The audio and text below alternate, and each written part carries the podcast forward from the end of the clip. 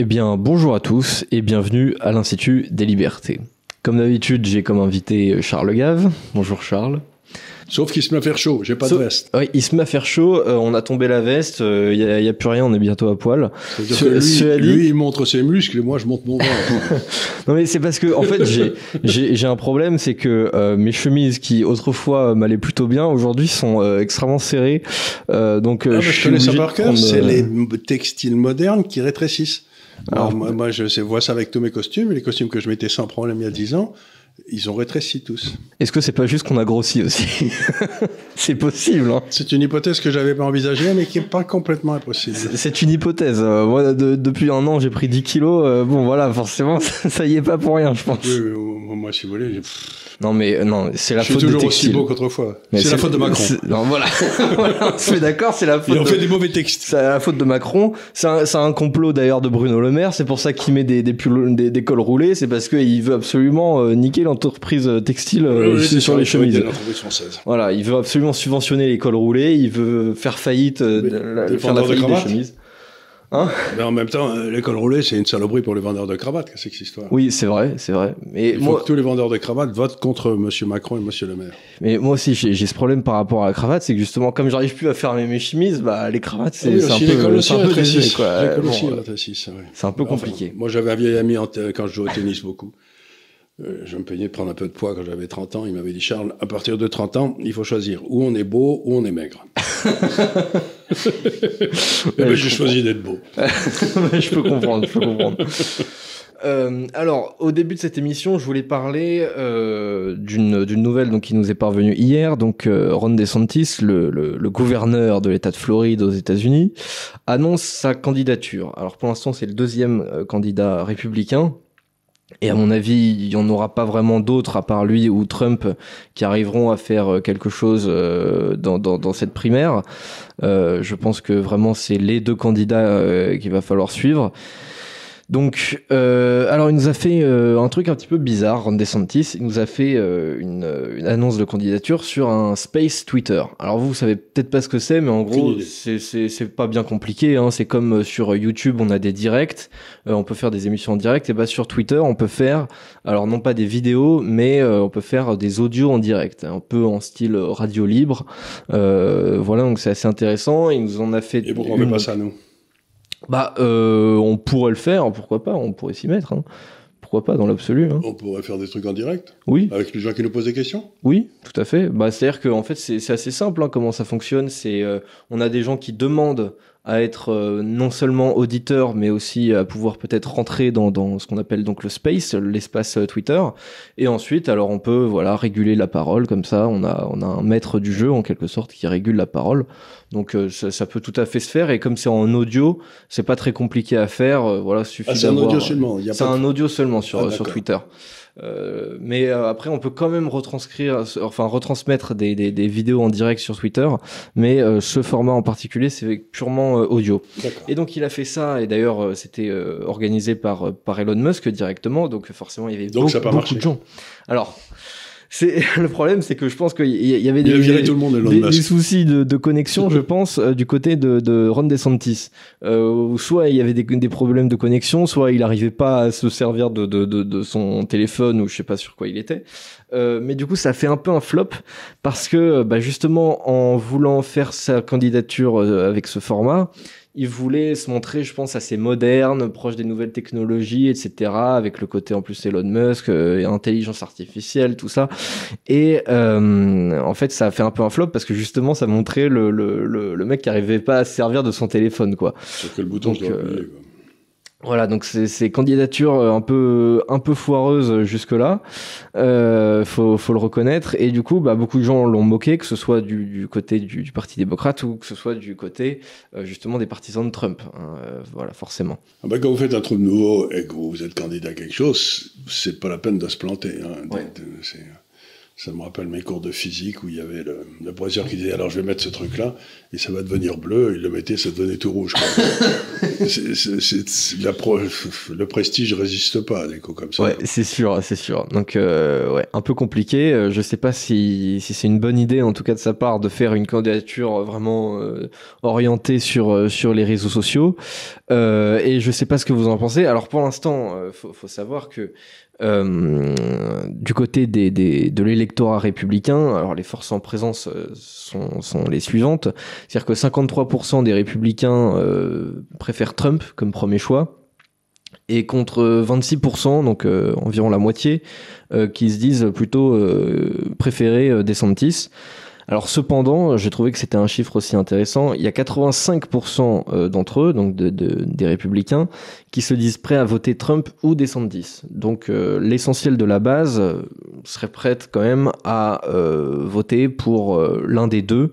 Alors je comprends pas très bien. Vous voulez dire qu'il y en a 15% qui voteraient, qui veulent voter ni pour l'un ni pour l'autre? Voilà. bah, ils seraient, ils, ils républicains bah après, peut-être peut-être qu'ils changeront d'avis, hein, c'est possible. non, mais, mais je veux dire, euh, c'est curieux, quoi, qu'il y a 15% des gars qui. Euh, ils doivent être démocrates, ceux-là, non? Bah, à mon avis, ça doit être justement euh, le. C'est du républicain new-yorkais, ça. Oui, ça doit être un peu ça. Ça va être le, le- ça va être ceux qui, qui étaient plutôt euh, pour la ligne Bush, tout ça, euh, qui, Oui, qui c'est ce qu'on appelle les rhinos. Voilà, les rhinos. Donc les, les, Republican in name only. Les. Exactement. Donc toute cette toute cette caste euh, des, des républicains euh, qui était euh, très en place dans les années Bush. euh, Country Club Republican, les républicains du, du golf, quoi. Voilà, Enfin, de c'est ceux ça. qui jouent au golf. Mais d'ailleurs, c'est c'est tous ceux qui ont euh, appelé à voter euh, pour euh, Joe Biden en 2020. hein. Oui, c'est George Bush fils, euh, c'est euh, Dick Cheney, c'est c'est c'est tout cela quoi. hein. Le, le, le, le sénateur du, de l'Utah, là, comment il s'appelait, qui a été candidat lui aussi. là. Euh, oui, je sais plus. Euh, je je je, je l'ai plus. Euh, mais enfin voilà, je pense que ça me paraît pas complètement dingue d'imaginer qu'il y a peut-être ouais 10-15% de des républicains qui sont plutôt dans cette base-là euh, et donc euh, qui n'apprécient ni Trump ni euh, DeSantis. Maintenant peut-être aussi que le jour du vote, euh, ils se diront bah finalement je préfère quand même voter républicain. Je veux dire, ma première impression, vue de loin dans le brouillard, parce que je suis loin d'être un spécialiste de ces choses, c'est qu'il faut que Trump et DeSantis fassent semblant d'être très fâchés l'un contre l'autre, Mhm. et qu'ensuite que Trump, euh, si c'est lui le, qui gagne, prenne DeSantis comme son vice-président. Ouais. Et comme le problème est résolu à ce moment-là, parce que lui, il peut faire qu'un mandat. Donc ensuite, Oui. il peut- donc moi, il me semble qu'il il est bon qu'il fasse semblant d'être fâché, mais à mon avis, c'est le genre de, de fâchitude qui va pas durer. Quoi. Bah écoutez, euh, je sais pas. En tout cas, Mais je enfin, peux ça pas. paraît très normal. Quoi. je, je peux pas sonder Ils sont les tous les deux en Floride, ils peuvent se parler. hein. Oui, c'est clair, c'est clair que oui, euh, Trump vit quand même en Floride, donc il est bien content d'avoir euh, DeSantis visiblement comme euh, comme Bah, gouverneur. Donc c'est sûr, il peut pas non plus euh, lui lui taper dessus euh, de manière excessive. La seule chose à faire pour le républicain, quand même, qu'on le veuille ou non, c'est de reprendre le contrôle du ministère de la Justice. Oui. Comme l'a Alors, montré le rapport Durham, qui montre bien que le ministère de la Justice, le FBI, la CIA sont tombés sous le contrôle des démocrates et qui gouvernent, qui, qui- que les actions de la justice sont menées contre les ennemis des démocrates et pas contre les criminels. Quoi. Oui, c'est ça. Et, et alors pour moi, c'est justement euh, là que, que peut-être va se faire la différence d'orientation des campagnes. C'est-à-dire que je pense que, euh, mais peut-être que je me trompe, mais je pense que Trump va faire une campagne un, un peu comme, euh, comme en 2016, mais où de- il devra montrer que cette fois-ci, il est beaucoup plus prêt qu'à l'époque. Oui, qui est vraiment une campagne euh, anti-système, c'est-à-dire voilà dégager l'État profond, le, le, le ministère de Et la les mettre en Justice, tout prison. ça, et les mettre en prison. Parce que les Clinton, tout ça, ça doit aller en prison. hein.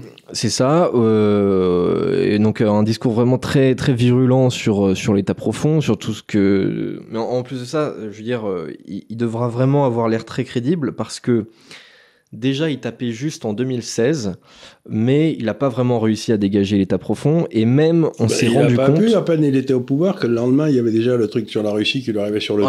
Mais il le s'attendait truc- pas à ça, quoi. Il s'est fait avoir. Voilà, il s'est fait avoir, donc il s'est il attaqué à un ennemi qu'il croyait peut-être plus faible que ce qu'il était réellement. Non, Et mais on- il peut s'attaquer à un ennemi dont il pensait qu'il jouait euh, selon les règles de la démocratie, quand même. que- Ouais. Tandis que là, ouais. il, il, il est tombé sur des gars euh, qui, qui, ont, qui, ont, qui ont respecté aucune des règles. C'est ce que dit le rapport de Ram. Donc, vous voulez, c'était extraordinaire. De... Alors que le, fi- le, le FBI, il savait depuis le début que tout ce qu'il y avait dans les dossiers contre Trump, c'était complètement vide. Ils l'ont quand même fait brère pendant trois ans. Quoi. Ouais. Oui, complètement. Et ça peut, ça peut peut-être même continuer encore euh, là pendant, pendant la campagne. Pendant, hein. pendant la campagne, euh, ils vont continuer à essayer. Mais bon, on plus ils essayent, plus ça risque de faire du bien à Trump. C'est ça qui est effrayant. Bah c'est ça, c'est que là l'autre jour il a été justement condamné dans son histoire là, de, de, de cul là, mais tout le monde s'en fiche. Hein. Donc voilà, euh, je pense que Trump va faire, va vraiment faire une campagne qui va s'axer là-dessus, alors que DeSantis va sûrement moins en parler, même si je, je pense qu'il est très conscient de, de ce problème-là, mais je pense qu'il va un peu moins en parler, qu'il va surtout euh, faire une candidature euh, anti-woke. Euh, parce que c'est exactement ce qu'il fait actuellement euh, en Floride. Alors je peux peut-être faire un, un- un petit un petit résumé de, de, de ce qu'il a fait en Floride par rapport à ça. Alors déjà, il s'était beaucoup fait connaître en 2020 hein, face face au Covid où il avait vraiment fait des restrictions beaucoup beaucoup plus légères que dans les autres États et pourtant sans avoir vraiment de, de, surplus de, de morts par rapport à d'autres États. Je pense notamment à l'É- à l'État de New York où il y a eu plus de morts par rapport au nombre d'habitants, alors même que la Floride, c'est un peu comme les Alpes-Maritimes ou, ou le Var, c'est le le- le- l'État euh, aux États-Unis où il y a le plus de, de retraités en termes de pourcentage. Oui, mais ce sont des retraités euh, qui ont les moyens de vivre chez eux. Oui. C'est pas des retraités comme il y en avait à New York, euh, qui vrai. vivent dans des EHPAD. Et donc, euh, ce, que- euh, ce qui avait d'effrayant dans ce qui s'est passé à New York, c'est que le gouverneur de New York avait dit euh, les gars qui sont dans les hôpitaux, qui sont vieux, qui sont dans les EHPAD, s'ils attrapent le Covid, enfin s'ils ont le Covid, vous le renvoyez dans l'EHPAD, Ouais. de façon à être certain de tuer tout le monde. Et euh, ce qui était un, petit peu, euh, ce qui a fait un petit peu désordre une fois que ça s'est su, quoi. Ouais, c'est clair. Donc euh, là, le, le Floride, c'est c'est ce que c'est, mais c'est un endroit où il y a beaucoup de, beaucoup de vieux, mais euh, ils ont suffisamment de moyens en général pour avoir leur appartement à eux et pour vivre indépendamment. Quoi. Ouais. Je ne Oui, sais pas oui. s'il y a beaucoup de maisons de retraite en Floride, c'est une bonne question, je ne la connais pas. Oui, et puis peut-être que, disons, euh, c'est sûr que par rapport au virus, ils ont peut-être plus la place aussi euh, personnellement de, de, de, Oh, oui, bien sûr, oui, bien sûr. de, de vivre. For- forcément, ça, ça a un effet là-dessus. Enfin bref, du coup, il a eu plutôt des chiffres encourageants, même s'il a été très libéral. et en plus de ça, ça, a permis Je vous aussi. arrête tout de suite. Allez-y. Comme vous dites, même s'il était libéral, c'est parce qu'il a été libéral, parce qu'il a laissé les gens avoir leur responsabilité individuelle, qu'il a, y a eu moins de morts. C'est quand, Oui, vous, aussi, quand oui. vous n'êtes pas Bien sûr. libéral que vous créez des morts partout, en Mm. forçant les gens à aller dans des endroits tous ensemble, en leur donnant des médicaments qu'ils veulent pas prendre et tout. Oui. Donc, quand vous faites une, un, un point de vue sémantique, c'est euh, ne dites pas que ça réussit bien que ce soit libéral. Oui. Ça réussit parce que c'était libéral. Non, je voilà, c'est un je petit dis- détail. Non, mais bien sûr, je dis, je dis ça parce que justement le discours ambiant, c'est de dire ah bah si on laisse faire euh, tout le monde, euh, on va avoir euh, on va avoir plein de morts et ce qu'il faut faire, c'est justement le- apprendre à tout le monde comment il faut tout le vivre. monde dans un stalag et tout le monde Voilà, c'est ça. Euh, donc euh, je prenais un peu le contre-pied du, du, discours dominant par rapport à ça quoi. Euh, et euh, d'ailleurs, il a même demandé à la Cour suprême de Floride en 2022 d'enquêter hein, sur les sur les effets secondaires des, des vaccins contre le Covid. Il a fait un, un contre CDC aussi qui était qui était justement plus plus libéral sur sur ces questions-là. En juin 2021, il approuve une loi qui oblige les étudiants et les professeurs à déclarer leurs opinions politiques donc dans les universités, donc dans le but de limiter l'endoctrinement. Bon alors, pour ce qui est des étudiants, c'est peut-être pas forcément très pertinent, mais les professeurs, je trouve ça intéressant parce que bah, aux États-Unis, il y a 97% des professeurs d'université environ qui sont démocrates. Donc c'est quand même euh, un problème par rapport à l'endoctrinement. Euh, en 2022, il, il signe une loi aussi euh, qui a été donc surnommée la, la loi Don't Say Gay par, par les démocrates. Et en fait, c'est une loi qui interdit tout simplement d'enseigner les sujets en lien avec les questions d'orientation sexuelle jusqu'à l'âge de 9 ans. Donc faut bien se rendre compte quand même que les démocrates étaient pour, euh, pour Ah, mais enseigner il y a- ces il y a des bouquins qui ont été publiés. J'ai vu un truc qui était rigolo comme d'un d'un- pasteur qui était noir et qui, dans la télévision américaine, dans un- une, une réunion de collège, lisait le livre qu'on destinait aux enfants de 4 ou 5 ans sur la sexualité. Ouais. Il le lisait donc au, au, au board qui était là, et le président du board lui a arrêté, lui a donné l'ordre d'arrêter parce que c'était tellement dégueulasse qu'il trouvait qu'on ne pouvait pas le dire en public. Le- Ouais. le, pasteur lui a dit, écoutez, c'est ce qu'on apprend aux enfants de 4-5 ans, et vous voulez pas que je vous le lise à vous, Ouais. qui êtes responsable de ça, parce que vous trouvez ça trop dégueulasse. Mais alors, si c'est trop dégueulasse pour un jury comme ça, là, qu'est-ce que vous avez à raconter à nos enfants? Foutez-leur bien la paix. quoi. Bien sûr. Moi, je sûr. passe mon temps à dire que jusqu'à 12 ans, j'ai connu un truc génial qui était la paix d'essence. Bah, euh, ça oui. m'emmerdait pas. Bah oui, et justement. depuis, ça c'est- n'a pas arrêté de m'emmerder. Va et- m'emmerder, j'exagère, je, mais- je trouve, je trouve même cette loi très minimaliste parce que c'est jusqu'à 9 ans. Franchement, il aurait pu faire jusqu'à 12-13 ans. Euh, voilà, bon, 12-13 ans, bon, peut-être dans les pays du Sud, c'est un peu plus tôt, mais je veux dire, mais qu'on foute bien, là. Il y a une époque qui, qui apparaît, j'avais lu un livre quand j'étais jeune, je ne me souviens plus de son nom, titre qui se passait. C'était un, un, un petit garçon et une petite fille qui vivaient dans une île. C'était un livre merveilleux, je ne sais plus qui c'était, jamais retrouvé. Et qui vivaient donc de 3 à 4 ans jusqu'à 10 ans ensemble. Quoi. Et c'était le paradis terrestre. Mhm. Mais c'était, il décrivait des relations entre ce petit garçon et cette petite fille qui vivaient dans une île où dans le fond il y avait les parents, mais on les voyait pas souvent.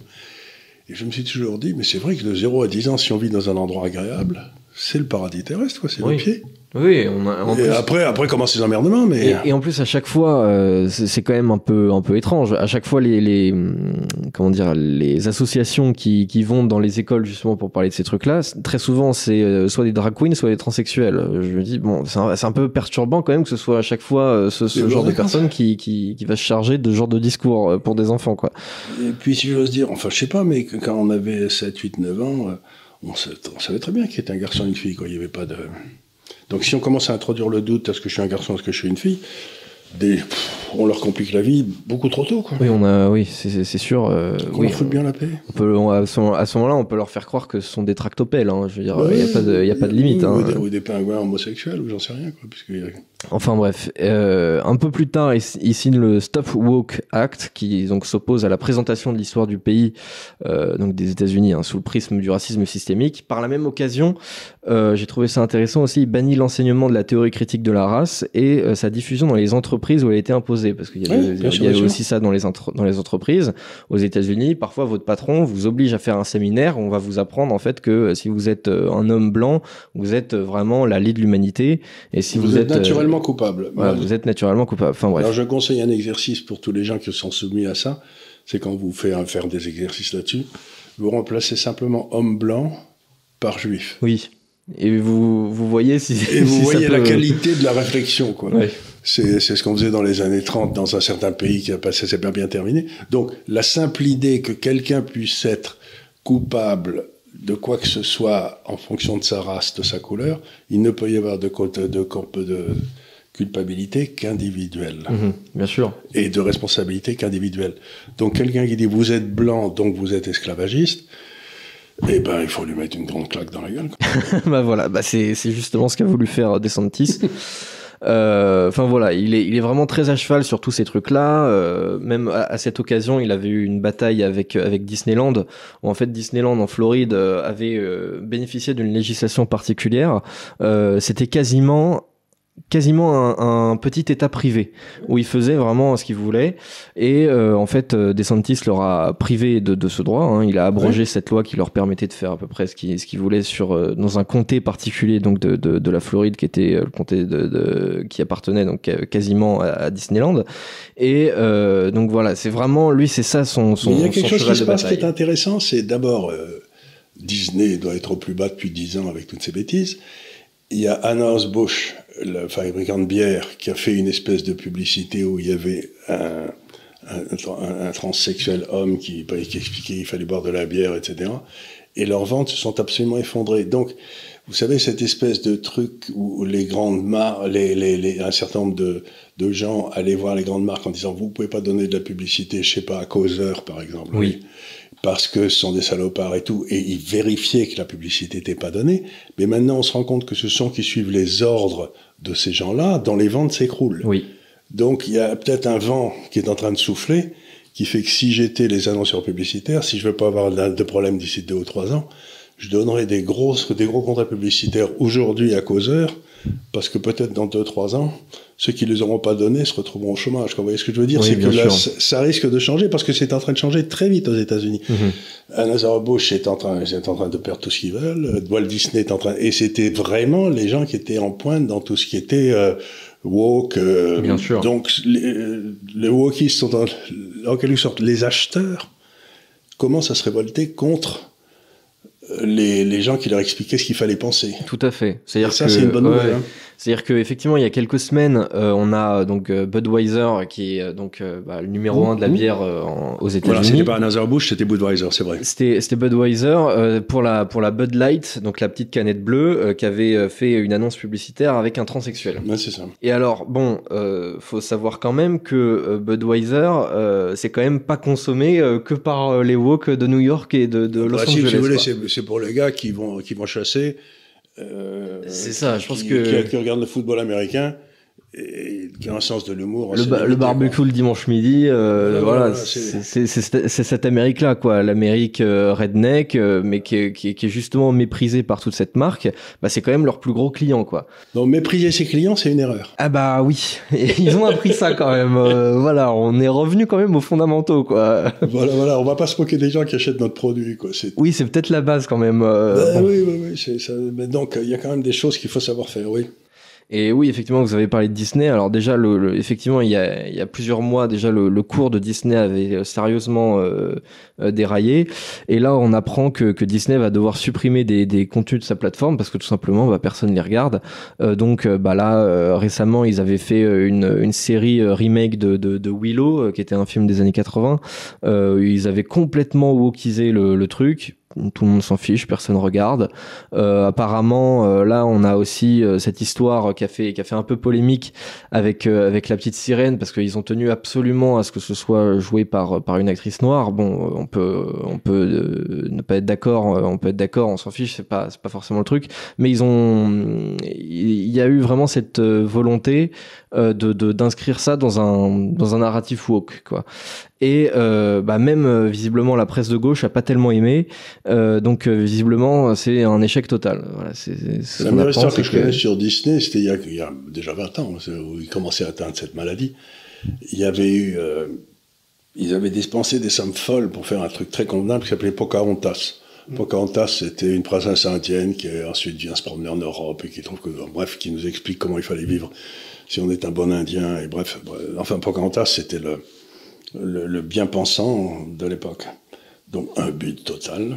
Et comme euh, il y avait des gars qui avaient rien à foutre à Disney, qu'on savait pas leur faire, on leur a fait faire, euh, ils, ont, ils ont fait le Roi Lion, qui a été un succès absolument mondial. Et, et le Roi Lion, vous regardez les valeurs du Roi Lion, c'est quand même le rôle de l'autorité, le rôle du Bien père, sûr. la transmission au travers de l'histoire, les méchants, les bons, enfin c'est un western ce truc. Et donc, euh, Walt Disney, ça fait des années qu'il s'acharne à faire des saloperies sur lesquelles il gagne pas d'argent, alors qu'il nous ferait encore, je sais pas, le Roi Lion ou la Belle et le Clochard. Euh, tout le monde serait fou de bonheur, quoi. Donc Oui, c'est euh. quand même complètement idiot. Euh, donc dans les structures de pouvoir, ce qui est étonnant, je le vois aussi partout en France, montent des gens qui finalement arrivent au sommet, et une fois qu'ils sont au sommet, on se dit mais comment ils sont arrivés là? Ils sont tellement nuls, ils comprennent rien, donc il doit y avoir une espèce de dans ces grandes entreprises ou dans les États, il doit y avoir une espèce de processus de sélection inverse. Ils doivent arriver tout en haut sans jamais avoir fait de bruit. Donc on se dit, bon, il n'est pas dangereux. Et puis une fois qu'ils sont là-haut, ils, font bêtise sur bêtise. C'est un peu... Je, suis surpris parce que quand même, comment se fait-il que partout, dans toutes les, au sommet de toutes les structures importantes de connaissances, de, de hiérarchie, à peu près partout, on est, on est ces gars tout nuls? Comment ça se fait? Effectivement, je sais pas comment ça s'est mis en Ok, place. ça ouvre des espoirs déjà comme nous qui sommes pas doués, mais pour moi c'est trop tard. Mais vous, vous pouvez peut-être faire une brillante carrière, je sais Euh, rien. Peut-être, je sais pas, je vais demander à Disney, je vais, je vais leur dire, bon les gars, vous avez rien compris à rien, je vais vous apprendre comment on fait des non, films. non, vous ne devrez pas leur dire. Vous, vous devez être toujours d'accord avec tout le monde et arriver au sommet sans jamais vous être opposé à personne. C'est difficile. Hein Ouais, et après, après, vous imposez votre vue. ouais, peut-être, peut-être que c'est faisable, je Ouais. sais pas. Peut-être arriver, euh, arriver à bas bruit. Bon après, s'ils regardent les émissions de l'Institut des Libertés, du coup, ils vont se douter de quelque chose quand même. ils vont se dire, ah, il y a un loup là. c'est qu'est-ce pas, qu'il c'est nous pas, fait oui, ou alors il a bien changé le berceau. Oui, mais c'est pas possible. Donc il faut que vous soyez doué pour ça dès le départ. Ouais, c'est vrai. Mais moi, moi j'aurais quand même du mal à, à gravir les échelons pendant 40 ans sans rien dire euh, à ma, à ma direction si jamais euh, je voyais que, que, que la direction justement euh, produisait ce que produit Disney. euh, là, j'aurais tendance à être quand même un peu en désaccord. hein. Mais justement, on voit que ce qui a du succès, c'est vraiment, je dirais même pas les films de droite, mais je dirais les films juste... qui- De tradition. qui- voilà, qui, qui, qui, hum, qui s'extirpent de tout ce narratif woke, qui mettent pas des femmes pour mettre des femmes, qui mettent pas des noirs pour mettre des noirs. Dans les années 80-90, on pouvait avoir des femmes et avoir des noirs dans, dans les films, mais c'était pas absolument pas euh, dérangeant, c'était pas dans un narratif global. Euh, je veux dire, on Et en plus, euh, les Noirs, de, de temps en temps, ils étaient méchants, alors qu'aujourd'hui, euh, les Noirs, c'est toujours les gentils, et les Blancs, c'est toujours les méchants. Et moi, je me souviens, j'avais un fils, bon, il a 40 ans maintenant, mais quand il avait euh, 15-16 ans, il avait regardé une pièce à la télévision française, et il était venu me voir après, ah, pas une pièce, un film, il m'avait dit, mais c'est extraordinaire, pour une fois, le criminel, c'est pas le patron. C'était un employé quelconque. Qui m'a dit mais dans tous les films français c'est toujours euh, si on cherche à deviner qui va être le criminel c'est le patron quoi. C'est le patron de la boîte c'est le notaire c'est c'est un personnage éminent local parce que jamais jamais les gens en dessous ne font des crimes. Mm. donc le crime c'est réservé à la classe dirigeante. Euh, donc on arrive à des imbécilités comme ça. Pour que mon fils de 15 ans un jour il était venu me voir aussi il m'avait dit euh, papa papa viens voir je lui ai dit qu'est-ce qu'il y a? Il me dit la télévision parle français alors je lui ai dit c'est pas étonnant on est en France on parle français. évidemment. Oui, il avait vécu en Angleterre. Qu'est-ce que vous voulez La télévision parlait anglais, donc il était. Je sais pas quel âge il avait. En fait, j'étais mort de rire. Voilà. Donc, je veux dire par là, c'est que vous avez cette espèce de pression pour faire des œuvres qui sont euh, moralement euh, acceptable. Mais on ne fait pas de bonne littérature avec des bons sentiments. C'est mhm. une vieille formule française. Et de faire un truc qui, c'est, encore une fois, on retrouve les œuvres staliniennes. C'est-à-dire cette espèce de woke, qui est une tentative directe à la liberté d'expression, arrive aussi à, on va avoir un art officiel, on va avoir, ouais. et on aura, j'ai vu que par exemple maintenant, pour être, si vous voulez vous présenter aux Oscars à New York, il faut que vous ayez dans vos films un certain nombre de noirs, un certain nombre de jaunes, un certain nombre de tous les deux. Oui, il faut avoir des quotas. Ouais. De femmes, il y a des quotas. oui. Comment voulez-vous faire un quota? Je sais pas, bah, pour une pièce d'Ibsen qui se passe en Norvège, oui, au 19e. Ça va être compliqué, oui. ça va être compliqué. Comment vous faites? Non, mais je veux dire, c'est la folie, quoi. Donc on, a, on, est, on est dans un, encore une fois, on est dans un niveau irréel. Mm. Et ça, ça, inhibe complètement justement la, la création artistique parce que justement en fait ce qui il faut il faut comprendre que alors soit le réalisateur le créateur directement est woke auquel cas il fait ça de, de, de son propre gré soit il a une volonté artistique et à chaque fois c'est la production qui va lui dire ah oui mais là, là euh, rajoute-moi un transsexuel, rajoute-moi une lesbienne, rajoute-moi un noir, rajoute-moi un gay, rajoute-moi un machin. À chaque fois c'est comme ça. Et donc, mais ça veut dire euh... définir les gens en fonction de leurs préférences sexuelles. Mais attendez une seconde. Euh, euh je sais pas, mais euh, il y a des il y a des homosexuels et beaucoup qui ont été de grands hommes d'État, qui étaient, qui parlaient jamais de l'homosexualité. Oui, bien sûr, bien sûr. Donc, vous voulez, tout ça, c'est, encore une fois, on est défini à l'heure actuelle par sa couleur de peau et par sa préférence sexuelle. Bah, j'espère que je suis un peu plus compliqué que ça. Hein. Oui, ça doit, en plus, ça, doit absolument effectivement avoir une incidence sur l'histoire. C'est-à-dire que l'histoire ne serait pas la même si le personnage n'était pas, euh, euh, je sais pas, homosexuel ou s'il n'était pas noir, etc., etc. À chaque fois, on doit inscrire ça dans un narratif qui est un narratif qui doit essayer justement de faire de la propagande par rapport à, tout ce, ce, discours-là. dire que le seul qui soit anormal, c'est celui qui n'est pas homosexuel, qui n'est pas transsexuel et tout. Mais bon, moi, je sais pas que les autres soient anormaux, mais lui, il est peut-être. Euh, il n'a pas eu de peau, il est normal. il, est, né comme tout le monde. Quand va. Oui, le pauvre, il peut pas, il peut pas parler de grand chose. Il peut pas parler de grand chose, il n'est pas intéressant, ça. ça, tout, ça. Je suis fasciné par la façon dont tous ces gens sont obsédés par le cul. Mais en plus de ça, je, trouve je comprends ce que, ce que je trouve complètement, complètement dingue, c'est que justement, dans, dans, le milieu du cinéma, etc., on voit bien que ce qui marche, c'est ce qui euh, justement s'émancipe de ce discours-là. C'est-à-dire que ce qui marche, c'est les films de euh, merde, euh, ah, euh, de Clint Eastwood. Euh, ce qui marche, c'est euh, Top Gun 2, là, Top Gun Maverick. c'est tous ces films-là qui sans être vraiment des films de droite, mais qui vont, qui vont revenir en, en fait à ce qu'on faisait euh, de manière tout à fait normale dans les années 80, 90, 2000. J'ai aimé le film Grand Tornado, là, c'était Grand Torino, ouais. Grand Torino, parce qu'il était beau ce film. Ouais, fantastique. Je trouve que c'est beau. Et ça, Clint Eastwood est incroyable. Oui, et c'est vrai. Et d'ailleurs, c'est aussi euh, une marque d'un cinéma un peu, un peu à l'ancienne, justement, parce qu'il y avait aussi ça un peu dans les westerns. Côté, on, on parle pas trop, mais on comprend ce que ce qu'on veut dire quand même. Voilà. Et, euh, et c'est vrai que ça se perd un petit peu, je trouve, dans le cinéma, parce que justement, à chaque fois, on veut tout expliciter, alors que justement, je trouve que ce qui est fantastique, c'est quand on arrive à faire comprendre quelque chose plus en suggérant qu'en expliquant. Voilà, ben, c'est un petit peu comme euh, dans les tableaux maintenant quand je vais dans les musées. Vous allez, bon bah je sais pas, un Gauguin ou n'importe quoi, vous n'avez pas euh, quatre pages d'explication à côté, quoi. Vous avez un choc ou pas, quoi. Vous voyez ce que je veux dire? Vous avez un choc. Vous dites, oh, c'est beau, c'est pas beau. Enfin, bon, je veux dire, pour moi, l'art, c'était un peu ça. Puis aujourd'hui, vous avez des trucs que vous comptez pas grand chose. Puis il y a deux, deux pages d'explication de ce que le gars a voulu faire. Mais j'ai du mal parce que moi, pour moi, l'art, c'est visuel. Et donc, si on doit m'expliquer pendant deux pages ce que le gars a voulu faire, je vais chercher un livre, quoi. J'ai pas besoin de regarder le truc. Ouais. ce que je veux dire, donc, cette histoire, maintenant, cette façon qu'ont les artistes d'expliquer ce qu'ils ont voulu faire, mais je m'en fous. Est-ce que je ce que ça fait Est-ce que est-ce que c'est beau ou est-ce que c'est enfin je veux dire est-ce que ça m'intéresse ou est-ce que ça Mhm. m'intéresse pas? Ouais. Donc cette façon de suggérer sans imposer, sans qu'on ait besoin de mettre quatre pages d'explication, bah c'est magnifique. Ouais, tout à fait. Et donc, euh, alors on a pas mal dévié par rapport au sujet de départ, hein, C'est qui pas était- mais c'est pas grave parce que justement on, On, y a, on a- arrive, on arrive, c'est-à-dire à partir de quel moment une société devient-elle insupportable quand elle impose des codes qui ne correspondent pas à la réalité? exactement, exactement, c'est ça. C'est une société fasciste. Et, et euh, oui, on peut, on peut dire ça un peu par extension. Et, et comment dire, euh, justement, DeSantis euh, dit non mais là ça, ça commence à faire euh, quand même, on en a gros. Euh, maintenant ça, ça suffit. Et euh, alors Et qui est moi, responsable pose- de l'éducation des enfants? Est-ce que c'est les parents ou est-ce que c'est les professeurs? Ah C'est bah, une question ouais. vachement importante C'est parce une que question importante. ouais. les parents, ils sont responsables de l'éducation, les professeurs, ils sont responsables de l'enseignement. Ouais. Et maintenant, les professeurs prétendent éduquer les enfants et leur apprendre ce que c'est que la vie, ce que c'est que la sexualité, etc. Et à mon avis, ça dépend pas d'eux, ça dépend des parents. Absolument, je suis, je suis d'accord. C'est une question donc de, un vrai problème de société, hein. familiale. Parce qu'à partir du moment où vous admettez que vos enfants sont éduqués par quelqu'un d'autre, ça veut dire qu'on peut vous les enlever. Oui, mais d'ailleurs, euh, on voit que parfois c'est le cas. hein. Il y, a- il y a ces trucs-là aussi au, au Canada. Où quand, Oh, quand, quand, quand- quand le, le professeur euh, fait comprendre à un enfant que euh, il- qu'en fait un petit garçon est une petite fille et que le petit le petit enfant il a 4 ans il est impressionné par le professeur il se dit bah il a sûrement raison quoi. Euh, et que derrière euh, le père il se dit mais qu'est-ce que c'est que ce bazar? Moi j'ai pas du tout donné mon accord pour ça. Euh, bah il y a une possibilité que- qu'on qu'on lui enlève quoi. Ouais. Euh, Effectivement, là, ça commence à faire, quoi. Ça Oui. commence à faire. C'est-à-dire que, le, bon, évidemment, le, le gauchisme, il est présent à l'université depuis pas mal d'années.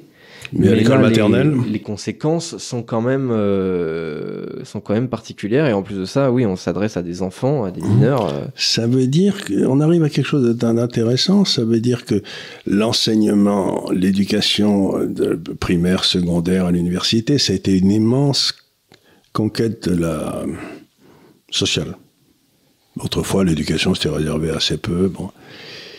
Et cette conquête, maintenant, a été capturée par des gens qui n'ont plus la volonté de rechercher des de faire de chaque individu le meilleur possible, mais de faire de chaque individu qui ressemble le plus aux autres. Et à ce moment-là, ça pose la question quelle est la légitimité du fait que les enfants soient élevés maintenant dans des écoles? Mais ce que je veux dire, c'est quand c'est même- est-ce que, l'école, l'université, la maternité, tout ça, est-ce que c'est des endroits où, les, où on est certain que chaque enfant s'épanouira au mieux possible Eh ouais, ben, on en est, on en est plus eh aussi ben, sûr qu'avant. oui, parce que maintenant, les gens qui éduquent n'ont pas comme vocation de, de trouver le petit le mieux possible, de le transformer, d'en faire le- ce qui- ce ce capacité lui permet, mais d'en faire quelqu'un qui soit conforme à ce que le, le- eux, ils attendent des enfants. Et ça, c'est c'est de l'eugénisme, c'est comme ça. Puis ensuite, ceux qui ne seront pas conformes, ben, on va les on va les mettre dans des camps, et puis si ensuite on peut déterminer avant qu'ils soient nés qu'ils ne seront pas conformes, on va les avorter. Je veux dire, vous voyez, on est sur une pente là qui est. dès le moment où on sort de l'individualisme souverain, c'est-à-dire qu'il n'existe. Chaque homme est un univers en soi, comme dit la tradition juive, eh bien, dès que vous sortez de ça, vous terminez dans des camps.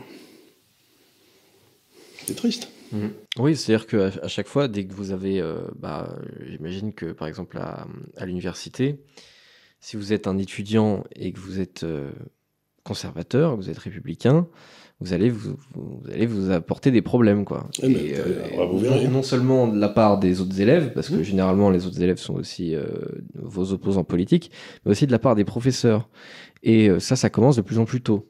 Donc évidemment, on est dans une euh, l'éducation et ça, ça se voit aussi en France, l'éducation nationale, c'est une lessiveuse qui, est- qui est faite euh, vraiment pour vous recracher euh, comme euh, comme il- comme il faut, comme euh, comme ce qu'on entend euh, que, vous soyez, quoi.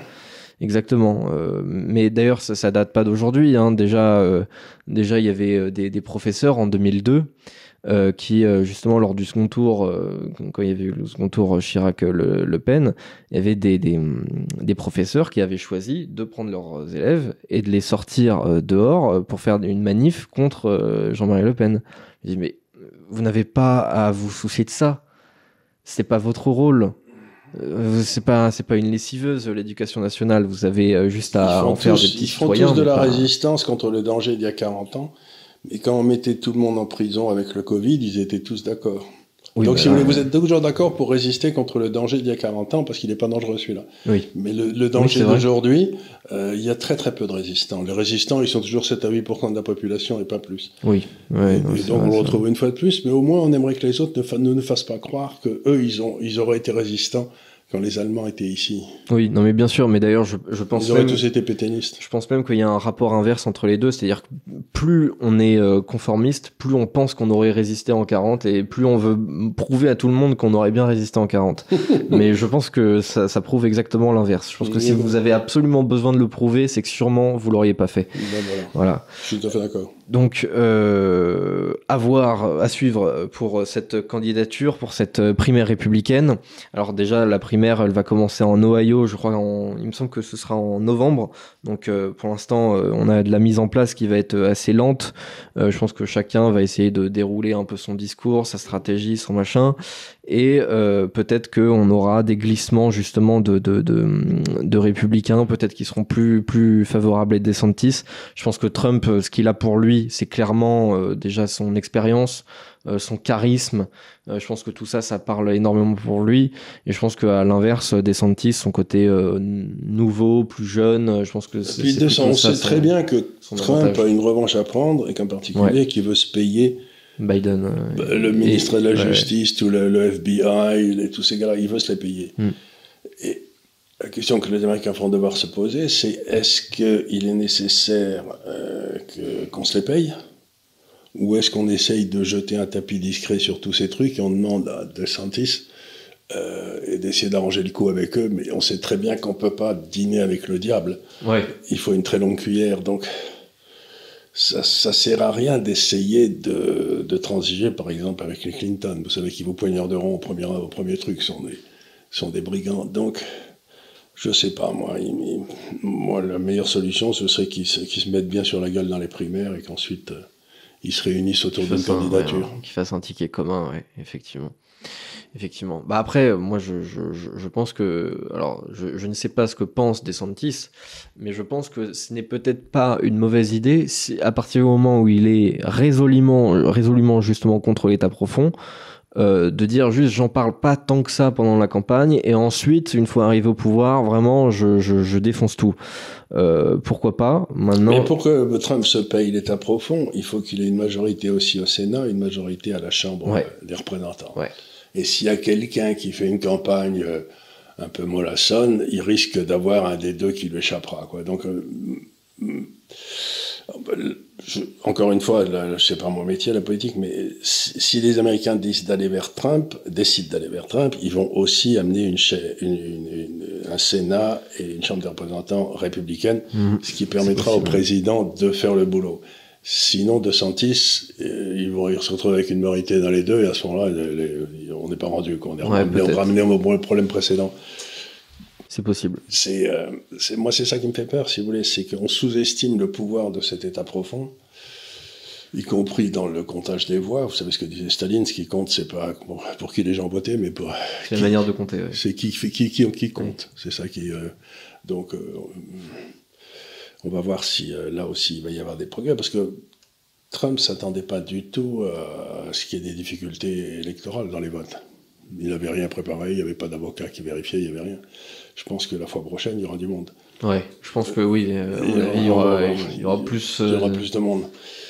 Et donc, imaginons que vous ayez un, c'est l'analyse que je fais en tout cas, vous avez un vrai problème d'état profond aujourd'hui de gens qui, qui, dans le fond, ont capturé la démocratie, qu'il s'agisse des grandes sociétés pharmaceutiques, des grandes sociétés d'armement, euh, des groupes de lawyers, etc. Bon.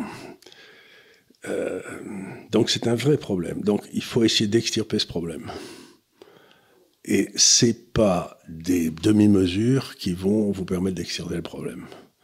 Donc, ou vous pensez que c'est pas aussi grave que ça et on continue dans le système, mais à ce moment-là, si vous voulez, on continue à être dans un pays qui est pas démocratique, ou bien il y a quelqu'un, en tout cas, le seul qui, depuis que je suis dans ce métier, a identifié maintenant parfaitement le problème de l'État profond aux États-Unis, c'est Trump. Mhm. Et qui en parle longuement et qui explique ce qu'il faut faire. Mhm. Les autres, ils disent, euh, ils, en, ils en parlent pas parce qu'ils pourraient se fâcher.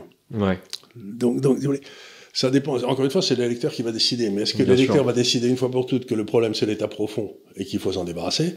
Ou est-ce qu'il va décider qu'on peut continuer comme ça à merdoyer avec des, des rhinos, etc. Je sais pas. Ouais, moi Mais pour plus. moi, ça va être une, ça va être une élection importante parce que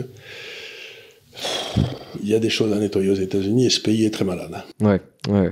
Moi non plus, je sais pas quelle serait la meilleure stratégie pour arriver au pouvoir. Je, je prétends Mais pas savoir. voilà, je suis pas sûr que ce soit d'arriver au pouvoir. Pour moi, la meilleure stratégie, c'est comment libérer les États-Unis de ce, De l'emprise joug, de- de... de ce joug de ces crapules. Parce que ce sont des criminels, ce sont des crapules. Ils, ils- ils contrôlent à peu près tout, les journaux, les médias. Les... Et donc, c'est plus un problème d'arriver au pouvoir, c'est qu'est-ce que je fais une fois que je suis au pouvoir. Je, Oui, je- bien sûr. je les déloge. Et ça, voilà, ça veut dire qu'il va y avoir du sang, quoi. Ouais. Surtout, je, je pense que, alors, euh, je pense pas que la, la on va dire la stratégie euh, vraiment conservatrice anti-woke de, de, de DeSantis soit une mauvaise idée. Sauf que je pense que Mais c'est le mauvais ennemi. Peut-être, peut- peut- alors peut-être que c'est le mauvais ennemi, et peut-être en plus de ça que c'est pas forcément adapté euh, non plus au rôle du président. C'est-à-dire que ce qu'il fait, il le fait quand même en tant que gouverneur d'État. Et effectivement, peut-être que euh, bah, cette ligne-là, euh, c'est une meilleure ligne pour un gouverneur d'État que pour un président des États-Unis. C'est possible que ce soit pas tout à fait adapté parce que ce qu'il fait euh, dans l'État de Floride, de toute manière, il pourrait pas vraiment le faire euh, à l'échelle de tous les États-Unis. Il pourrait pas obliger tous les États à faire, euh, à, non, interdire le, le- fédéral. le wokisme à l'université, etc. Il pourrait pas euh, imposer ça à la Californie, par exemple, s'il était sûr. euh, ou à New York s'il était président. Oui. Donc de toute manière, je sais pas si cette ligne serait vraiment pertinente par rapport à ce niveau-là de, de pouvoir. Enfin voilà, affaire à suivre. De toute façon, on va couvrir le truc. Euh, donc on en a un petit peu euh, parlé vite fait. Je voudrais, je voudrais qu'on l'évoque de trois minutes. Euh, Il y a eu cette affaire avec euh, avec le magazine Causeur. Où en fait, alors vous, vous le savez, la plupart des presses de gauche, en fait, globalement tout ce qui va de l'humanité au Figaro, toute cette presse-là est largement subventionnée par l'État français. Non. Par, les, par les payeurs d'impôts. Oui, Pas Bien par sûr. l'État français. L'État français n'existe pas. C'est-à-dire qu'on prend de l'argent de ceux qui votent les impôts et on le file à ceux qui vous soutiennent. Oui, voilà. C'est-à-dire l'État français pique l'argent et Et ensuite c'est une forfaiture.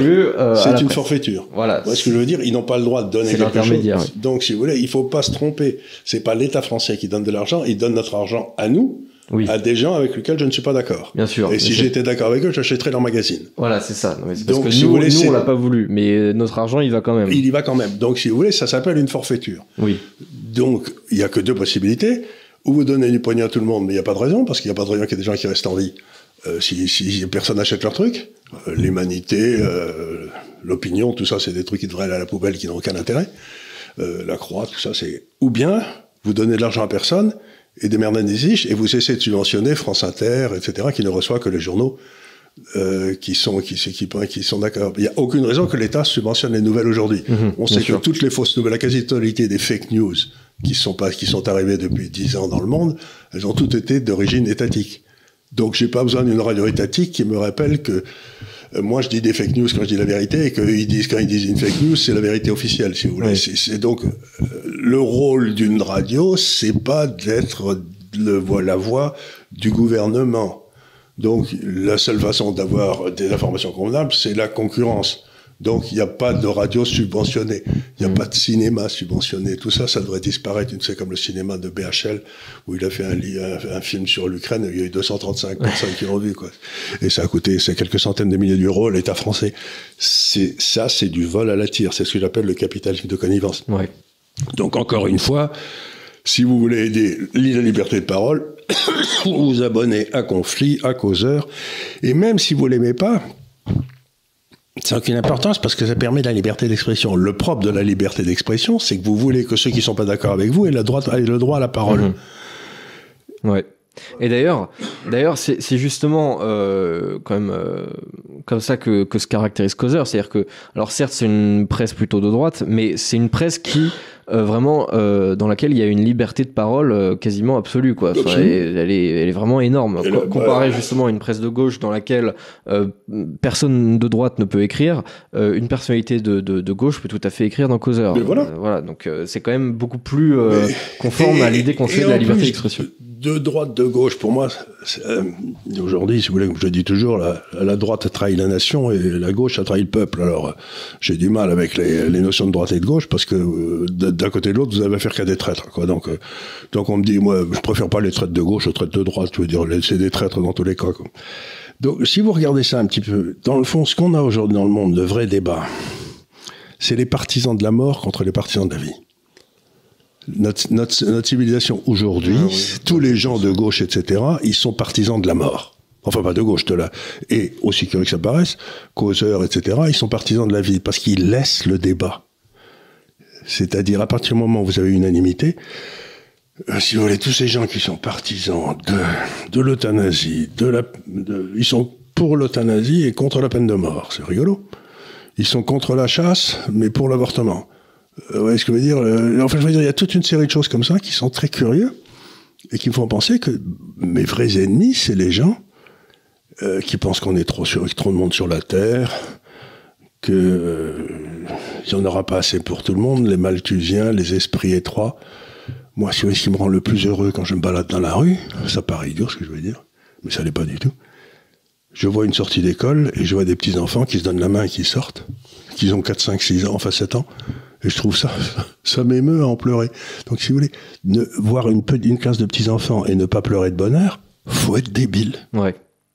Oui, non, faut mais être il- profondément débile. Il y a rien de je, plus je- je suis persuadé que chez ces gens, il y a une profonde, mais peut-être que eux- eux-mêmes le- ne le savent pas peut-être, mais je pense qu'il y a une profonde détestation de la vie.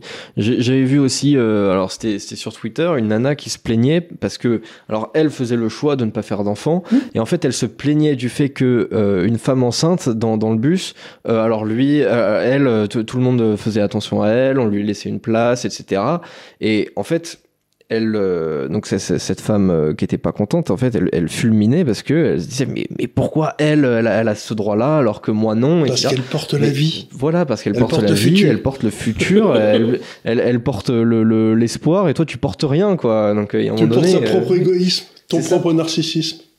c'est ça. Donc euh, il y a un moment donné, euh, oui, on, nous de ce côté-là, on célèbre la vie et eux On ils célèbre célèbrent la euh, la- l'absence ils de vie. célèbrent la- notre mort. Mm. Ils, ils disent. euh, on- Et vous le voyez aussi, si vous voulez, cette espèce de façon de traiter, euh, le- certaines femmes de traiter les hommes aujourd'hui comme des ennemis.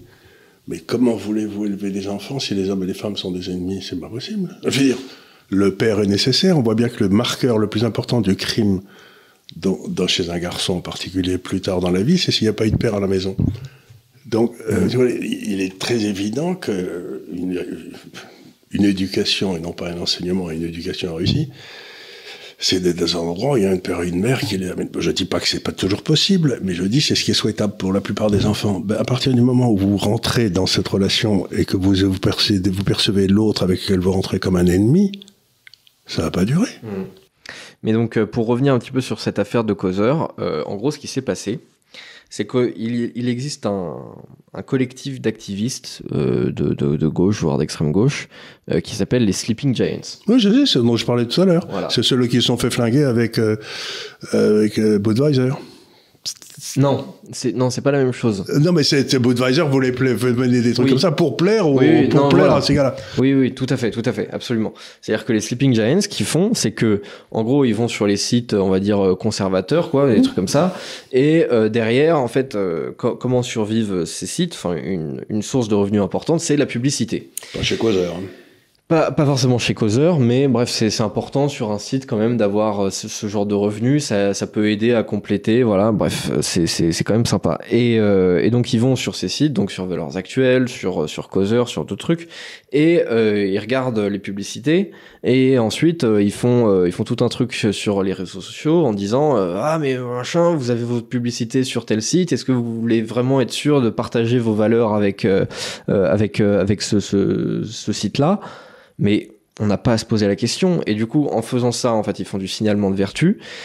Et du coup, bah, euh, la, la, la, la marque, elle va se dire, ah, bah, on va quand même pas euh, assumer ce truc-là, même si avant ça les dérangeait pas. Euh, ah, bah, du coup, euh, non, en fait, on, va, jour, on va enlever le nos- ben, je suis d'accord avec vous, ils en ont peur parce que euh, les gens de marketing, c'est pas les plus courageux. Mais le jour où ça saura que les Sleeping Giants ont fait ça, si on savait qu'il y avait derrière les, les Sleeping Giants qui les paie, parce qu'on ne le sait pas. Ouais. On ne sait pas qui est laissé aussi bien la marque concurrentielle. Euh, c'est peut-être, je vais dire, je vais dire une bêtise, mais c'est peut-être le nouvel observateur qui envoie du fric euh, aux Sleeping Giants pour qu'ils flinguent valeur actuelle. Vous voyez ce que je veux dire? Je dis pas que c'est le cas parce que j'ai aucune idée, mais c'est c'est assez facile d'utilisation. C'est donc si c'est le cas, le jour où on apprendra que c'est des manœuvres sordides comme ça qui sont produites ces Sleeping Giants n'ont aucune légitimité démocratique. Ils n'ont été élus par personne. Ils, ce qu'ils représentent, ça n'a pas valeur d'évangile. Donc, ce qu'il faut, c'est qu'on on, audite les, Sleeping Giants pour qu'on sache qui y a derrière les Sleeping Giants, qui y a des, qui y a des euh, qui y a derrière tous ces grands NGO, parce qu'on est, tous ces gens-là sont aux Nations Unies, influencent les décisions, et personne ne sait qui les finance. Il n'y a pas d'audit. Oui, on ne sait pas qui c'est. Euh, on ne sait pas qui c'est, on ne sait pas qui leur a donné de l'argent. Et par exemple, regardez, plus grande des ONG maintenant, c'est l'OMS. Ben, on apprend que 40% du budget de l'OMS, c'est Bill Gates. Qui, euh, qui, et l'OMS reprend de plus en plus des politiques favorables aux vaccins. Et qu'est-ce que fait Bill Gates? Beaucoup en ce moment, des vaccins. Donc je veux dire, c'est bien joli de jouer la vertu de ces... C'est du tartuffe. Mhm. Euh, cacher ce sein que je ne saurais voir, vous savez, c'est le vieux truc. Mais en fait, ce sont des brigands. C'est du capitalisme de connivence, c'est détruire ses compétiteurs de façon dégueulasse. Absolument. Eh ben, il faut arrêter ça tout à fait cessante. C'est contre la liberté d'expression. Qu'est-ce qui donne le droit à ces Big Giants d'empêcher des gens qui ont des idées différentes de s'exprimer? Qu'est-ce qui leur donne le droit philosophiquement, moralement, éthiquement, économiquement? Rien. Ils ne représentent rien. Personne ne sait qui y a derrière. Ouais. Il faut simplement, encore une fois, les faire sortir en pleine lumière. Vous savez, la lumière, c'est fou ce que ça cautérise la pourriture. Hein. oui, c'est pas faux. Non, il faut, il, faut, il faut créer la lumière dans tous ces trucs-là. Mhm. Ces gars-là se disent, je me bats au nom de la vertu. Et puis vous vous rendez compte que ce sont tous des proxénètes, quoi. Oui, je, je, je, ne pense pas du tout qu'il y ait un seul, euh, une seule de ces personnes qui soit justement vertueuse. On ne sait pas qui c'est derrière, on ne sait pas qui les finance. Euh, et derrière, en fait, c'est vraiment ils, se prennent, c'est ça qui est fantastique, c'est qu'ils ils se prennent vraiment pour des petits résistants euh, d'internet, mais en fait, littéralement, ce qu'ils font, c'est euh, ils vont voir la maîtresse en disant maîtresse, euh, regardez, il a fait ça. Il dénonce, il dénonce. Il dénonce. Donc, si vous voulez. C'est vraiment. Ça, ça, pour le coup, c'est vraiment de la mentalité de collabo. Ça. Euh, euh oui, c'était ça. ça c'est eux qui auraient des en 1943, les gars qui avaient des juifs dans leur cave, vous savez. Ouais, ils auraient peut-être pu. Euh, ouais, il n'y a pas le moindre doute là. Là, là, c'est eux qui écrivaient à la commandanture, vous savez. Oui, et ensuite, je pense qu'ils auraient été résistants en 45, euh, peut-être ah vers, vers, avril, quoi, quelque chose comme ça. Juste avant la chute de Berlin. Ouais, c'est ça. Ah, alors, je suis avec vous.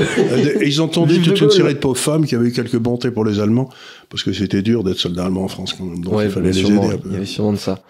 Euh, alors, on va bientôt conclure cette émission. On a pris un petit peu plus de temps que ce que je pensais sur le wokisme. Enfin, c'est pas grave du tout. Euh, J'ai une question quand même d'un auditeur. Hein. Euh, donc, question de Thomas, euh, qui en plus, euh, je trouve, ça, ça, rejoint un petit peu ce qu'on disait tout à l'heure. Thomas, donc, est un futur papa. Bravo. Donc déjà, bravo. Bravo Thomas. Les aventuriers, les pères de famille sont les aventuriers des temps modernes, disait Peggy. Alors. Ouais, je pense dans une belle aventure. Et je pense que Peggy a encore plus raison aujourd'hui. Plus que jamais. Plus que jamais. Pas vieilli. 100 ans après, il a encore plus raison. Euh, euh, donc Thomas, en tant que futur papa, nous demande euh, si c'est encore possible d'éduquer correctement ses enfants en France. Il, par là, il entend vraiment la question de, de l'école. Donc est-ce que c'est possible de mettre encore ses, ses, enfants dans des bonnes écoles en France? Il y a des bonnes écoles, il y a des écoles. D'abord, il y a encore quelques écoles euh, qu'on appelle euh, privés, vous savez, qui sont sous, euh, sous contrat. Voilà, c'est ça. Et vous avez des écoles comme la Providence, comme à Paris, où, où il y a encore une espèce d'éthique d'éducation des enfants. Bon, ils sont assez sensibles aux bêtises ambiantes. Hein. Donc, euh, bah déjà, même, à Franquin, etc. Bah déjà, les écoles privées sous contrat, euh, ils sont quand même sous contrat, donc euh, il y a ils sont obligés de faire un certain nombre de trucs. Voilà, il y a, bah en fait, ils sont obligés de respecter le programme scolaire. Et puis bon, il y a aussi les manuels, etc. Et ça aussi, les manuels, bah même si votre prof il est, pas de gauche, vous avez bah, des, des écoles qui sont en dehors de contrat. Il y a tout un mouvement qui se développe, elle se développe assez vite, etc. mais là, ça coûte cher. Oui, c'est vrai. Ça coûte cher parce que vous avez plus de alors il y a la situation, solution à laquelle des tas d'Américains sont en train de se résoudre, c'est d'éduquer eux-mêmes leurs enfants. Ouais, mais c'est compliqué. Mais en France, maintenant, ça t'est interdit. Ouais. Parce qu'on voulait pas que justement, et aussi curieux que ça passe, euh, c'est qu'on voulait pas, par exemple, que les filles soient éduquées dans le monde musulman simplement par les familles, parce que. Oui, c'est ça. Euh, donc là, c'est un autre problème. Donc, si vous voulez, oui, c'est. Ben alors, ce que, je vais vous revenir à ce que disait mon cher père, c'est qu'il disait élever des enfants, c'est pas difficile, il suffit de leur donner l'exemple. Donc, quelque part, ça sera à Thomas de faire le boulot, de leur, montrer l'exemple. Mais montrer l'exemple, c'est, pas si facile que ça, mais quand on le fait, euh, ben, le, le respect bien naturellement. C'est pas si facile que ça, effectivement. Et après, bon, alors autant il y a des matières, je pense, qui sont vraiment. Euh, je pense qu'il y a beaucoup de, de, de, de comment dire, de, d'écoles dans lesquelles certaines matières ne sont pas forcément politisées. Je pense notamment aux maths, à la physique, tout ça. Après, euh, effectivement, quand on rentre dans le français, l'histoire, et puis notamment, je pense aussi au, cours de langue, euh, on a beaucoup, euh, on a beaucoup quand même un discours assez assez gauchisant. donc, il faut, il suffit pas, je pense, quand même de donner l'exemple. Il faut aussi donner le contre-exemple parfois de ce qu'on reçoit à l'école. C'est le dîner dans, c'est le dîner familial. C'est là où ça se passe, parce que mon cher fils dit toujours, Louis, qu'il a plus appris autour de la table à dîner tous les soirs qu'il en a appris dans toutes ses études. Et, et, c'est pas faux, parce que par exemple, bon, euh, il était au lycée français à Londres, et le professeur d'histoire dit que jamais les, les, les, les, soviétiques ne s'étaient alliés avec les nazis. Alors mon, frère, mon fils qui avait 14 ans, euh, il se lève et il dit le parc euh, Ribbentrop, euh, Molotov, le parc germano-soviétique, la professeure le dit, Louis Vincent sortait. Donc il y a aussi, il y a aussi, il faut se rendre compte que maintenant chez les, chez les professeurs, il y a des préjugés qui font qu'ils enseignent une, des événements selon la théorie officielle. Oui. Et donc, c'est là où le dîner à la maison, si le fils revient, si l'enfant revient en disant des bêtises sur, je sais pas, l'inquisition ou j'en sais rien, il est bon d'avoir dans sa bibliothèque quelques petits livres euh, ou sur 12 qui permettent à l'enfant de se faire une opinion par lui-même avec quelque chose parce que on leur donne une opinion pré-mâchée et on leur dit euh, voilà et c'est ce qu'il faut croire donc Malheureusement, aujourd'hui, je reviens à l'essentiel de la question. Euh, moi, quand j'étais enfant, le but d'un professeur qui se voulait professeur, c'était d'apprendre un enfant à penser. Et aujourd'hui, on essaye d'apprendre à un enfant ce qu'il doit, ce qu'il doit penser. C'est pas du tout la même chose. Il faut entre apprendre à penser par soi-même et savoir ce qu'il faut dire pour être sûr à l'examen. C'est pas la même chose. C'est pas du tout la même chose. Dans un cas, effectivement, on apprend justement à, à réfléchir, donc on donne les, les, les outils hmm en fait qui sont nécessaires à, cette réflexion. Et euh, aujourd'hui, on tend beaucoup plus euh, à dire juste euh, construis-moi ce, machin et, voilà. explique-moi explique pourquoi l'esclavagisme par les blancs c'est mal. Bon, c'est un sujet intéressant, mais en fait, bah, les seuls qui ont supprimé l'esclavagisme dans l'histoire, c'est les blancs. Donc, donc il y a, y a, eu des blancs salauds, mais il y a eu Wilberforce, il y a eu des gens comme ça qui, ont supprimé l'esclavage. Donc, donc si on vous dit, explique-moi pourquoi l'esclavagisme par les blancs c'est mauvais, ça sous-entend qu'il n'y a pas eu d'esclavagisme ailleurs. Oui, il y, y, a un peu de ça, oui. Donc, je vois sûr, ça, ça c'est effectivement tronqué. Et euh, c'est sûr aussi. Et en plus, ça donne l'impression aux gens qu'ils savent quelque chose, parce qu'ils ont fait un dossier sur l'esclavagisme blanc. Oui, bien donc, ils viennent des spécialistes de l'esclavage. Mais en fait, ils n'en savent rien. Mm. Et en plus de ça, on a. Alors, c'est de plus en plus compliqué parce que forcément, comme l'éducation euh, nationale est de plus en plus mauvaise, euh, le problème, c'est que les nouveaux parents, même si parfois ils sont pas d'accord justement avec ce qui peut se faire, bah, peut-être que eux aussi vont peut-être manquer de culture pour essayer justement de, de, rétablir euh, la vérité. Et par exemple, bah il y a peut-être euh, pas mal de gens dans, dans, sur le territoire français qui savent pas qu'il y a eu le pacte germano-soviétique et qui pourraient ne pas être en capacité d'apprendre à leurs enfants que euh, ce qu'on ce qu'on leur a appris à l'école c'était n'importe quoi. C'est pour ça, c'est pour ça qu'il faut que quelqu'un suive les programmes avec les parents. C'est ça. Donc euh, je pense qu'aujourd'hui le rôle du parent euh, est d'être beaucoup plus proactif que jamais. Et d'être un démineur. Euh, d'être euh, ouais, d'être un démineur, de, de regarder. Alors, je pense qu'il faut, il faut, il faut être intelligent. Il faut avoir un double discours avec son enfant, c'est-à-dire qu'il faut lui dire, il faut être capable non seulement de lui rétablir la vérité, mais il faut être aussi capable de lui dire, oui, mais dis quand même ça à la maîtresse pour avoir un 16. Oui, ça c'est le, le côté schizophrène. C'est sûr, ça, ça sert pas, pas à grand chose non plus de, de, de, de bazarder l'éducation de son gamin juste parce qu'il y a un prof qui nous plaît pas. Voilà. voilà, il faut, il faut savoir dire bon, tu vas lui dire ça à la maîtresse, mais sache que la vérité c'est pas ça, quoi. Voilà. c'est difficile ça. C'est un peu difficile et du coup, faut être plus proactif que, que jamais. Mais je pense qu'il y a quand même pas mal d'établissements qui sont encore très corrects. Je pense que il faut, il faut regarder deux choses. Déjà, la, la qualité de l'enseignement. Donc ça, ça se remarque notamment avec les résultats du bac. Euh, et puis, euh, je pense qu'il y a aussi tout simplement les, les, fréquentations, parce que ça aussi, euh, forcément, à l'école, bah, on, on, on, on, nivelle vers le bas. Donc forcément, aussi, euh, faut, faut que vos enfants ils soient quand même épanouis à l'école. voilà, donc il faut, faut, que ce soit comme un, un, un, environnement sympa.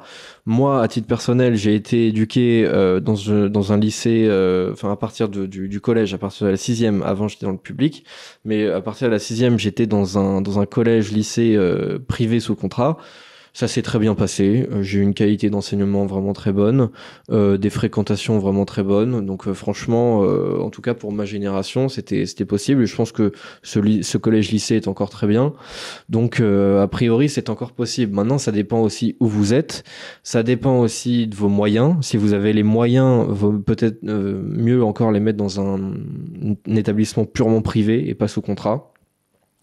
Donc euh, voilà. Ça, ça maintenant, si vous le mettez vous risquez de trouver sur une série de bêtes à bon Dieu qui vont faire, vont faire un lavage de cerveau dans l'autre sens. Oui, peut-être. Peut donc c'est pas facile. Et vous voulez envoyer vos enfants là où ils auront.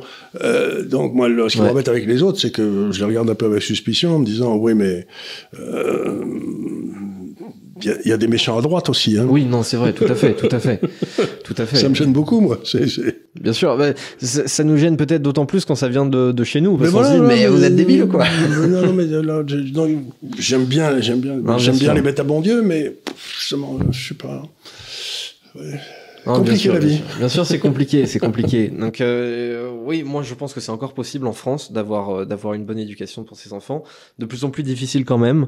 Euh, de toute façon, je pense que le, le public, euh, ça me paraît vraiment vraiment difficile. Ouais. Euh, donc privé sous contrat, je pense que ça me paraît plutôt un bon compromis. Et, mais tous les privés sous contrat ne se valent pas. Euh, non, mais ce que vous pouvez faire, c'est devenir ministre de l'Éducation nationale et mettre vos enfants à l'école alsacienne. Comme oui, ça, vous n'avez pas de problème. Ça, c'est sûr, oui, ça devrait. Ça, donc, le plus simple, c'est que vous êtes ministre de l'Éducation nationale et que vous mettiez les enfants dans le secteur privé. Oui. Voilà. Parce que comme ça, euh, vous pourrez rendre les autres enfants idiots et les vôtres seront bien élevés. Exactement. Ce qui leur donnera des avantages considérables oui. dans la vie. Mais, mettez vos enfants là où les ministres mettent les leurs et puis voilà, normalement, voilà. ça devrait bien se passer, quoi. je, pense, je, pense, que là, on peut pas, on peut pas se tromper normalement. On peut pas se tromper. Bon, euh, je voulais parler d'autres trucs, mais je pense qu'on va en parler la semaine prochaine. Oui, parce que là, on est parce en que là, on a quand même dépassé euh, l'heure de jeu, hein, comme on dit. Euh, donc, euh, bon. on va parler un petit peu des rapports de France Stratégie. Je pense que certains euh, auditeurs en ont déjà entendu parler. Donc voilà, on en parlera la semaine prochaine de climat, de tout ça.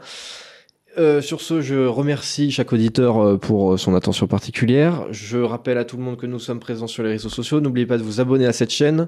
N'oubliez pas de vous, vous abonner à Causeur, Conflit, à, à Causeur, Conflit et, et, et, même Transition Énergie. Transition pour Énergie, sont... c'est très bien parce qu'il y en a marre. C'est pas qu'on demande de la charité, c'est qu'on demande d'être traité convenablement. Ouais. Comme les autres. Oui, exactement. On demande absolument pas les subventions, on demande juste à pouvoir faire notre travail euh, tranquillement, quoi. Qu'on soit pas martyrisé pour d'autres raisons. Exactement. Donc merci beaucoup. Je rappelle que euh, nous sommes aussi, euh, enfin les, ces podcasts sont présents aussi sur Deezer et sur Spotify, voilà, euh, en format audio. Donc euh, pour ceux qui veulent faire la cuisine ou le ménage ou je sais quoi, je ne sais quoi d'autre en, en nous écoutant. Sur ce, bah, je vous remercie encore une fois, une troisième fois, et je vous dis à la semaine prochaine pour un nouveau délit d'opinion. Merci beaucoup. Et merci encore.